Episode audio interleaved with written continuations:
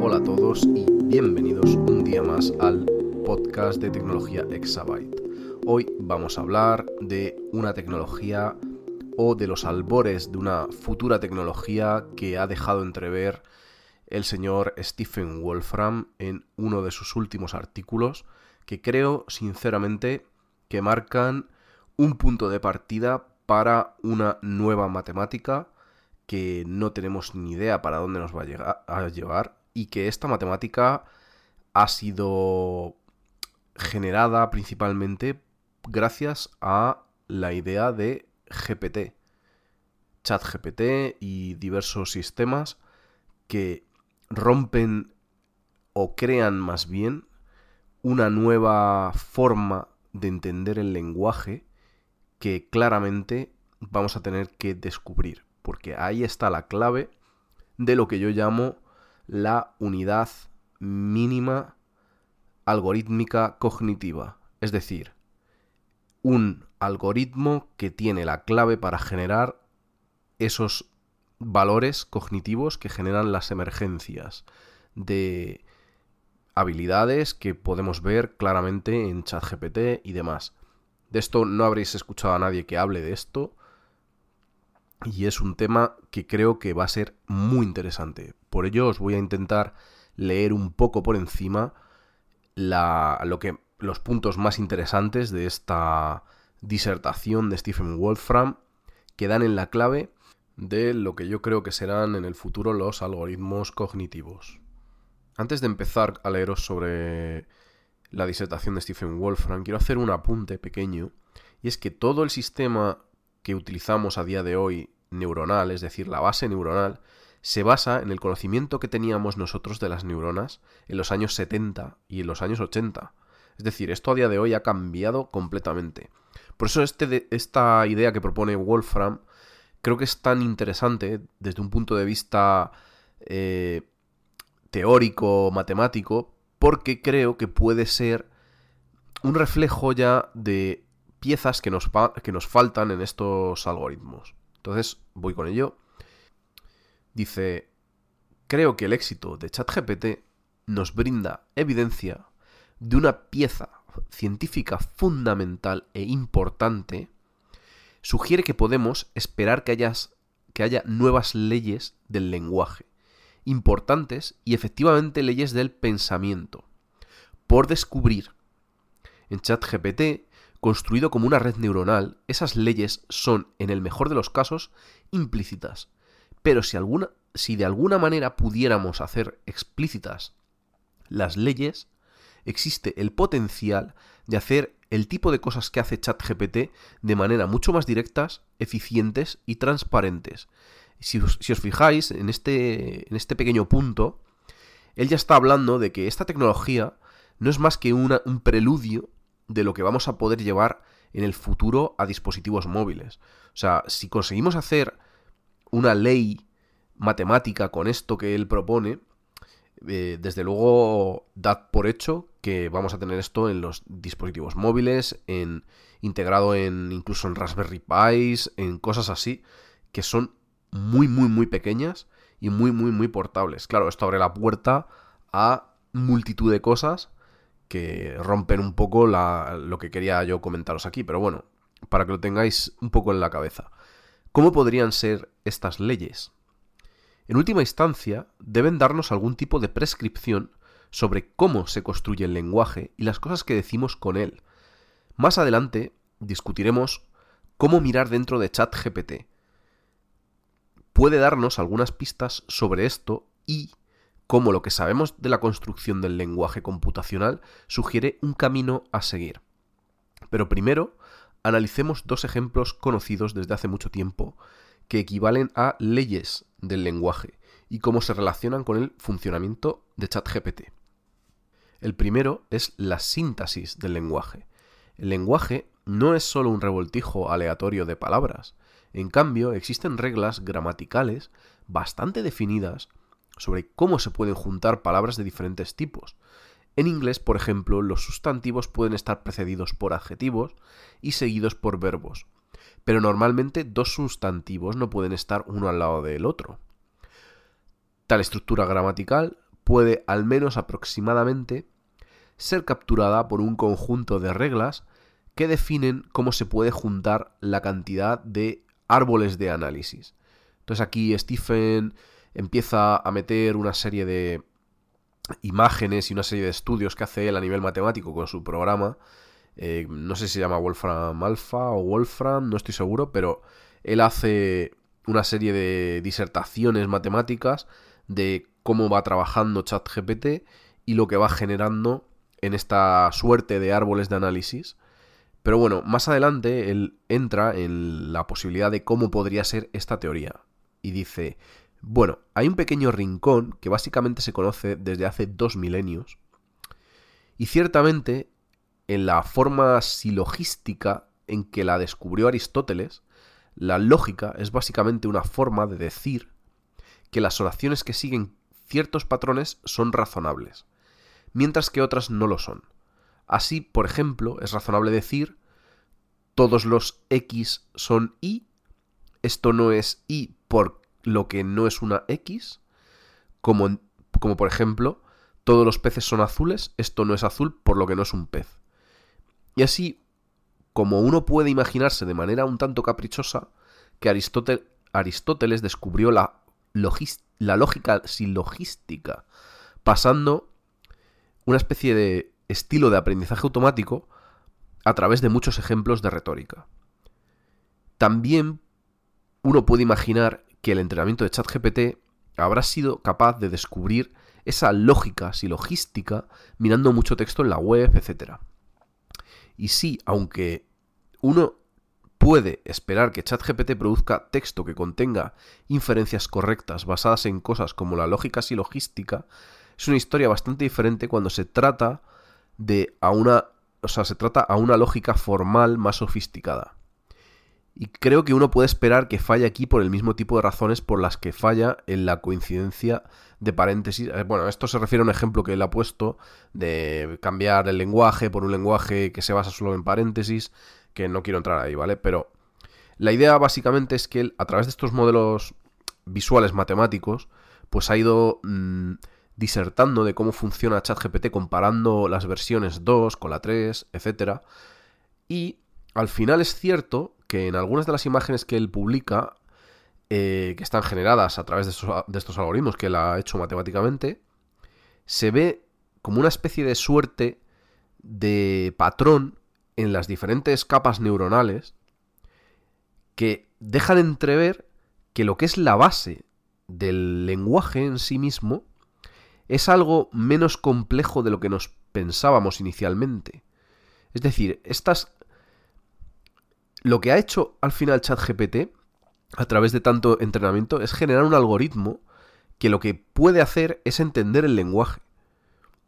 Y ahí está la gracia de que nosotros tenemos que estudiar ese algoritmo para entender ahora cómo generar un algoritmo mucho más simple que tenga la capacidad de entender el lenguaje y en última instancia conseguir que las capacidades cognitivas del lenguaje podamos llevarlas a una suerte de algoritmo que podamos implementar en sistemas muy, muy, muy, muy simples.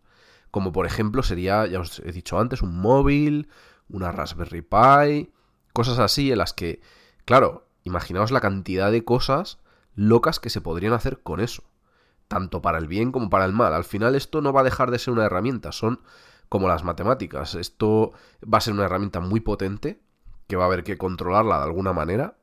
No sé quién tiene la potestad de, de controlar esto, porque en otros capítulos hemos hablado mucho sobre el paternalismo en este tipo de herramientas. Y creo que esto es un tema muy, muy, muy peliagudo, porque al final daros cuenta que la gente inicialmente habla de restricciones y de... Hay que meter regulaciones. El objetivo de mucha gente es esto hay que regularlo. No sabemos cómo, pero hay que regularlo. Luego nos encontraremos con que en países eh, que esté regulado o eh, unidades territoriales en las que esté regulado, como podría ser Europa, Estados Unidos, se van a quedar fuera de la capacidad de desarrollo de estas tecnologías. Cuando vas a tener países sin ningún tipo de lógica eh, regulatoria que van a hacer lo que realmente les plazca. O sea, esto no se puede regular. Esto lo único que se puede es ir investigando, investigando, investigando. Esto ha abierto una puerta. Esto es una caja de Pandora y ya no se puede cerrar. Ni se va a cerrar. Vamos, si se cierra, pues al final producirá una suerte de problemas a los países que se queden atrás. Por eso es importante seguir y seguir y seguir hasta que consigamos estos algoritmos que propone Stephen Wolfram, que yo cuando empecé a desarrollar sobre inteligencias artificiales hace tiempo, veía claramente que algo como lo que es la inteligencia tiene que partir de una base simple.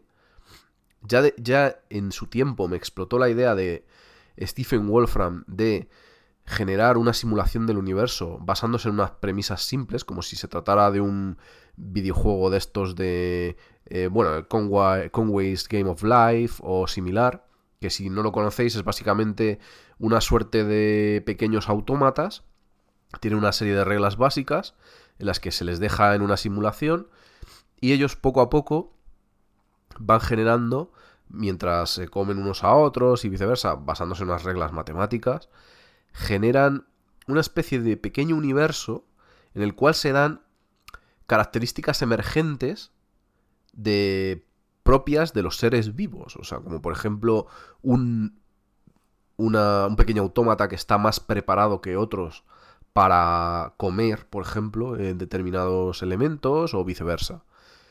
Que es algo que estamos viendo a día de hoy en estos grandes modelos del lenguaje. Estamos viendo esa esas habilidades emergentes. Entonces, si continuáis con el artículo de Stephen Wolfram, o si lo queréis buscar, él comenta que hay algún tipo de relación entre lo que es la lógica matemática de un ordenador, de un autómata, por ejemplo, y lo que es este algoritmo cognitivo que nos han dado las inteligencias artificiales a nivel de grandes modelos de lenguaje. Entonces, ahí está la clave del, del bacalao. Yo creo que esto va a marcar el inicio de un punto de inflexión. En el momento que se encuentre esto, creo que va a ser, desde luego, cuando ya va a explotar la bomba. La bomba... O sea, esto va, a suponer un cambio como... Pues yo qué sé. Pero es que quedarse solo con el móvil es muy justo. O sea, quedarse con la idea del, del cambio del móvil es muy justo. Esto yo creo que va a ser un cambio abismal. Va afectar en todos los trabajos, en todas las eh, posibles eh, carreras de la gente, no sé, en todo. Al final, llegar a un punto en el cual intentar averiguar qué puede cambiar con esto es prácticamente imposible porque es que es un cambio tan disruptivo que cuando lo veamos va a ser absolutamente loco. Y es que ahora mismo estamos viendo los albores, estamos viviendo de hecho los albores de este cambio que ni siquiera hemos llegado a un punto como el que propone Stephen Wolfram. Y es que ya lo que se está vislumbrando es auténtica locura. O sea, básicamente quien no esté a día de hoy aprendiendo a utilizar estas herramientas como grandes modelos del lenguaje, corre el riesgo de ser sustituido por gente que va a ser mucho más productiva que él, porque van a utilizar estos grandes modelos del lenguaje.